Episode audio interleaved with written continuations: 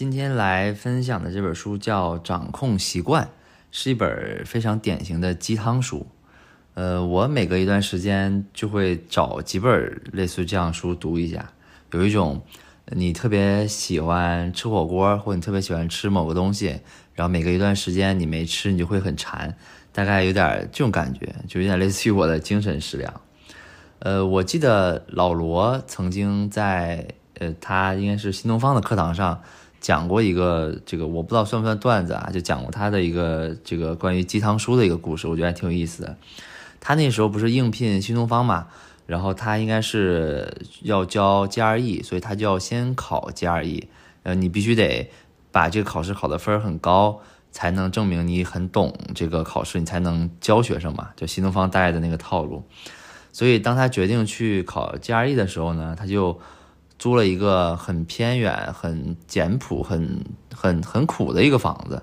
啊，然后在里面学习，就要备考，然后就给自己创造出一个非常艰苦卓绝的那个那那那个样子。然后他说，他买了十斤的这种鸡汤的书，就放在了门口。那开始的时候呢，他很努力啊，这个很认真的学习，但是人嘛，就三分钟热度，学一学呢就很崩溃。呃，他崩溃的时候呢，刚要出门就看到哇，地上有十本书，随便拿过来一本，一看，我人性的弱点，我然后放下，再拿一本，我自控力，啊，又放下，又再拿一本，我你只需努力，剩下的交给时光，呃，顿时泪泪流满面，对吧？然后三九天回去冲个冷水澡，又重新回到座位背单词了，是吧？这个就是鸡汤书的作用。我自己喜欢鸡汤书，也类似于这种感觉。OK，我们开始讲这本书的内容。呃，这本书呢是一个小的故事开始的。呃，大概在两千年以前啊，英国的这个国家的自行车队的成绩是很差的，都找不到赞助商，甚至呢，赞助商还是躲着的。就你你们不要穿我品牌的衣服，大家这个感觉。后来呢，他们就换了一个新的教练，这个教练呢就执行了一个新的策略，这个策略叫做。边际收益聚合，呃，就就就是说呢，在每一件事上都寻求很细微的进步啊，他就把整个骑自行车这件事儿进行了分解啊，分解了，假如三十步、五十步，然后把每一步争取都提升那么一点点，假如说提升百分之一，那这个百分之一虽然很小啊，但是在假如说在呃世界顶级的这种体育竞技当中，可能这个上限已经是。已经是到顶了，所以他每一步都只说我就快那么一一点点，这样呢，他把所有这些步骤的百分之一加到一起，汇聚起来，那整体的成绩就提升的很多。呃，这个教练上任之后呢，英国队在零八年北京奥运会上就包揽了自行车项目百分之六十的金牌，然后四年之后回到伦敦，在伦敦奥运会上，他们打破了九项奥运会纪录和七项世界纪录。所以这个就是这本书讲的第一个道理，就小的习惯可以带来大的变化。呃，大家应该应该还记得，就最呃前几年前比较流行的一个公式，就是一点零一的三百六十五次方和零点九九的三百六十五次方，呃，相差是巨大的。就其实这本书讲的也大概是这种道理，就成功靠的是积累，靠的是复利的力量，而不是说一次重大的转变。呃，大部分事情的结果都是。习惯之后的这种指标，那像体重是衡量饮食习惯的之后的指标，就你每天你你现在吃的多，但不代表你今天就会很胖。呃，如果变成一个大胖子，那可能他是过去很长时间一直保持一个特别不好的饮食习惯造成的。那知识呢，就是衡量学习习惯的之后的指标。那房间假如说乱糟糟，就是衡量。这个整理内务习惯的这种滞后的指标，呃，像癌细胞在繁殖的这个前前百分之八十的时间里面都是检测不到的，呃，但是它可能只用最后百分之五的这个时间就足以毁掉一个人，所以这是也是讲的说，呃，这复利吧，也算复利吧，复利的这个不好的呃，很复利的好的影响，呃。复利呢不是线性的，但是我们经常在我们的思维习惯当中就期待我们的进步是线性的。比如说我们从毕业开始，假如说走到职场，就希望我们的工资随着我们的工作年限是一直涨涨涨的，但实际并不是。那或者呢，我们很多情况下希望我今天努力，明天就能收到结果，或者就有一定的收获，对吧？这也是不太可能的。呃，这些道理都懂，但是做起来就是很难。那怎么能做的稍微简单一点呢？就我们尝试呢，可以用一个所谓的新的方法吧，就是忘记目标，专注过程。假如说你的目标是说成为男足的这个世界杯冠军，那一定就会很辛苦，对吧？也比较容易放弃，遇到挫折的时候就很容易，我我我不玩了，我不干了。但是假如你爱的是足球这项运动，也就是说你爱的是这个过程。那你遇到挫折的时候也更容易坚持一点，对吧？其实大概就是这个道理。呃，改变习惯这个事儿呢，还有一个误区啊，就我们经常会选错我们要改的东西。呃，这个听起来好像有点匪夷所思，但是我一说你大概就清楚了。改变习惯呢，其实是有三个层次的，就作者把这个事儿拆的还是比较细的。那第一个层次呢，是说直接改变结果，就是说为什么刚才讲我们会选错我们要改的东西。那第一个层面是比较浅，譬如说我要减肥，譬如说我要成为公司的总经理，呃，我要成为这个足球冠军，对，这个是第一个层面的。那第二个层面呢是改变过程。那这个时候呢，假如减肥就变成了我要嗯嗯定定时或每天去健身房，那成为总经理总经理这件事儿呢就变成了我要提高每天的工作效率。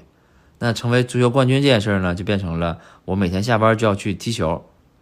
那再往下，第三层次呢，也是最深最深的一个层次呢，是你发自内心的要改变你的身份，改变你的信仰。那你是谁，决定了你要做什么。那像减肥这件事儿，就变成了我从内心就想要成为一个身体健壮的男士。那这样你的目标会更明确啊，这样你可能就不会踏入到改变习惯的这个误区，你就更容易坚持。呃，接下来讲讲怎么培养一个好习惯啊，总共呢分四步。第一步呢是让它显而易见啊，就更容易观察到。第二步呢是让它更有吸引力，也就是让你更愿意去做。第三呢是让它简便易行，就是做起来还比较方便。那第四呢是让它令人愉悦，就你做这件事儿之后，你心情还是比较快乐的。呃，让它显而易见的这个事儿呢，就举个例子啊，就是你可以把要做的事情列出来啊，比如说打卡。假如说还还说减肥的例子啊，那如果只是嘴上说减肥，我可以每天都说，但你的行动是看不到的。但你这个时候呢，你就可以找个卡片，把这个你今天吃了什么，你今天运动了多久，你瘦了还是胖了，写在卡片上，对这样就。会更显而易见。你每天看到这个纸的时候，就在提醒自己啊，我是要减肥的，我是在做什么事情的。如果没有这个事情，你可能今天想我我要减肥，可能睡醒了第二天就忘了这件事儿了。呃，建立新的习惯还有一个非常好的方法，就是叠加在你过去的习惯上。呃，假如说我每天睡醒第一件事就我要喝一杯咖啡。那如果我想培养一个新的习惯，是我要练习冥想，那我就把这两个事儿先叠加，就变成我每天睡醒之后要喝一杯咖啡，我喝完咖啡的第一件事儿是去做冥想。那这样你就把一个不太习惯的一个东西跟一个你已经习惯的东西进行绑定，那这样它变成你习惯的这概率就会大一些。呃，假如说我要是想运动，我就可以说。我每天下班回来之后，呃，脱掉工装，那第一件事就是换上运动服。那这样你的习惯也更容易保持。呃，此外呢，还有在大部分情况下，我们的呃培养习惯的这种内心的原动力会被高估。呃，自己其实真的很难去坚持一件事情，而外部的环境是很容易被低估的。呃，譬如说像学英语、学英语这件事儿，我们内心假如说我发愤图强，我就要这个英语考四级，或者说我就要变成一个英语特别强的人，这种的内心的动力其实很难让我们坚持说，嗯，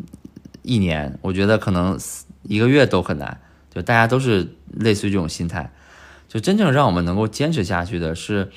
假如说跟你一起学习的小伙伴，说跟你有相同目标的人，或者说你每天去图书馆，这个图书馆里这种学习氛围，让你更坚持下去，呃，所以这个环境是可能是更重要的，或者说更容易被我们低估的啊，这个环境也很容易被我们营造出来，就是你需要一个好的环境，你就去那里就好了啊，所以这个也是很重要的。第二步呢是让它更有吸引力。那习惯呢是多巴胺驱动的反馈的回路，就越是上瘾的行为，多巴胺分泌就越多啊。这个我们在呃贪婪的多巴胺那期已经讲过了。那习惯的多巴胺呢，不仅发生在你这个真正体验快乐的时候，在期待快乐的时候，其实已经在分泌多巴胺了。那我们怎么利用快乐去培养习惯呢？可以用用一个公式啊，这个公式就是。在什么什么之后，我就怎么怎么样啊，就类似于这样。呃，假如说你这个时候特别想看体育比赛，但是呢，你又必须得背一百个单词，那套在刚才那个公式上，就变成我现在看比赛，那看完比赛之后，我马上就去背一百个单词啊，所以就把这个快乐和你本来要做这个事情去捆绑在一起了。呃，第三步呢是让它。简便易行，那这个这个意思就比较好理解啊，就是表面的意思。就如果你要健身，你肯定不能选一个离你很远的健身房，就这个是一 一定是不可能去的。那如果你在上下班的路上，就刚好能路过一个健身房，那这个就事半功倍了。就就最优的方案是你找一个上下班或上下学都能路过的健身房。其次是找一个离你家不那么远的健身房，你可能未必路过啊。假如说可能走个十分钟，走个二十分钟，那千万不要就是找一个离你很远，哪怕这个健身房特别的 fancy，哪怕这里的教练特别的牛，但这个事儿确实是不成立的。因为一个事儿越是麻烦，你就越不想做，呃，这个就是人性嘛。呃，我我最近开始成为拼多多的用户了，就也也在消费降级。我发现拼多多买东西的时候，假如说你点拼单之后，它就只有一个步骤，就马上就付款了。呃，你点个拼单之后，自动就跳到这个微信支付了。但是如果你你在淘宝里面点一点一点点这个宝贝，然后无论是加购物车，或者说你直接点购买，它会跳到让你确认订单的那个界面。呃，所以我觉得从拼多多的角度来讲，可能拼多多也在想这个事儿，对于他们来讲是一个简便易行的方式，就让你少了一步，让你少了更多，呃，让你少了一个决策的这个这个流程。呃，培养一个新习惯还可以尝试一个原则，叫两分钟原则。呃，一这个意思就是说，你培养一个新习惯的时候，所用的时间不应该超过两分钟。呃，意思就是让你不要面对那么大的困难。举个例子。假如说我想培养一个习惯是每天晚上每天晚上睡觉之前都要阅读，那这个这个变成两分翻译成两分钟的版本就可以变成我每天睡觉之前读一页书。那假如说我想呃每天做三十分钟的瑜伽，那这个习惯就变成可能我吃完饭之后要先拿出瑜伽垫儿。呃这这假如说。呃，我的新习惯是要整理衣物，那可能就变成我要先叠一双袜子，就是把一个可能需要花大时间的这个任务，变成一个很小的、简易的、马上就能做的任务，那你对这件事的抵触性就会小很多，你就更容易培养出这个习惯。呃，第四步呢是让习惯令人愉悦，呃，这个。巴基斯坦有段时间啊，这个应该是还比较早的阶段，呃，居民都不爱洗手，所以就有比较严重的卫生问题。然后当地的一些这个政府部门或者说一些呃卫生部门就给他们发这个肥皂，但是呢，你会发现大家还是不愿意洗。后来呢，他们把保洁请了过来，保洁就给他们发了香皂。这个香皂呢，就又爱出沫，然后又很清香的这个味道。所以大家就都爱洗手了，所以这个就是一个典型的令人愉悦，就产生的这个后果会让参与人觉得很高兴，所以他就更愿意去做这个事情。呃，很多时候我们都想找到自己喜欢的领域，都会觉得现在的工作或者生活不是自己想要的。呃，但其实呢，我们是否适合一件事情，这这这这个标志并不在于我们是否喜欢它，可能在于我们是否能比大多数的其他人更容易承受这份工作带来的痛苦。没有人的工作是快乐的，嗯，赚三千和赚三万都是不快乐的。那有人说我赚三个亿就快乐了，那我觉得也不是，或者说我觉得肯定都不是。就那个时候，你需要担心的事情，你需要考虑的事情，可能比三万要多很多。我觉得这个世界上，呃，世界上大部分的痛苦吧，就来源于两件事。第一件事是没有钱，第二件事是没有足够的钱。所以你想一想，无论任何时间，你都会处在这两种状态下，所以是不会快乐的。呃，所以当我们做这份工作的时候，觉得其他人可能觉得受不了了，这个这这个工作太烂了。但是你在同样的岗位当中觉得，嗯，还可以，明明还可以，那可能你就是找到了适合自己做的工作。这个在培养的培养习惯的这个过程当中呢，也要注意度，就或主要要要要把握一个度。呃，譬如说你想要学习打网球，你肯定不能上来就跟国家队的这个队员去打。呃，一定会把自己打得很自闭，是不存在越挫越勇这个事情的。相反，如果你找一个小学生来陪你打，你也会觉得这个运动没有意思。呃，所以要找一个难易程度刚刚好，是是培养习惯当中这个额外需要注意的。在学学会了这个把握度之后呢，那下一个必经之路就是要忍受厌倦，呃，甚至说要爱上厌倦。因为精通一件事的前提一定是有刻意的练习。这个刻意的练习就是不断的、大量的去重复一些乏味性的动作。呃，古希腊有一个寓言啊，这个叫做古堆悖论。这个悖论是这样的，是说一枚硬币能不能让一个人富有？我相信大家的回答应该都是不能，因为如果这这个一块钱就会让你富有，是不太可能的。那假如说我再给你一个硬币，我再给你一个硬币。我再给你个硬币，我就不断的去重复我这个动作，或者说我现在就给你一块钱，我再给你一块钱，我再给你一块钱，我一直我就一直这么给下去，一直一直不断的给你，终于到某一刻你会变成一个富人，这个就是很有意思的一个悖论，因为在这个时候你就不得不承认，刚刚给你的这一块钱是让你变得富有的，但是最开始我们说了。一一一块钱或者一枚硬币是不会让一个人富有的，啊，所以这个还是挺有意思的一个悖论。OK，以上大概就是这本书的大致内容了。虽然是本鸡汤书，但我看完之后觉得还是挺喜欢的。觉得跟 年纪可能有关系，年纪大了之后会更更更与这些大道理会产生共鸣吧。啊，包括对一些呃从小就知道的话，开始有了一些新的理解。那比如说。呃，一命二运三风水。那过去觉得这个一命的这个命，呃，像是一种，那这个东西该是我的就是我的啊，这这这就是命运。或者说遇到什么事不顺了啊，我感慨一下啊，这也是我的命。呃，现在呢，我对这个命的理解呢是，我们出生在哪儿，我们父母是谁，就基本决定了我们百分之八十的人生啊，甚至更多。呃，父母的眼界比我们自己的努力可能要重要的多，这些都是在我们出生的那一刻就定好的，所以我觉得这这这这就是命。呃，OK，那这期差不多就到这里了，感谢大家的收听，感谢大家的订阅。呃，下一期应该也会很快跟大家见面了，因为那本书已经看完了，呃，这两天也在整理笔记，是一本。呃，挺薄的书，在图书馆就随便翻翻，就基本能翻完的一本书，是塔记，就是日本的那个清酒，它的第三代这个掌门人，呃，他是一个家族企业啊，第三代掌门人写的关于塔记的这个历程的一本书，呃，希望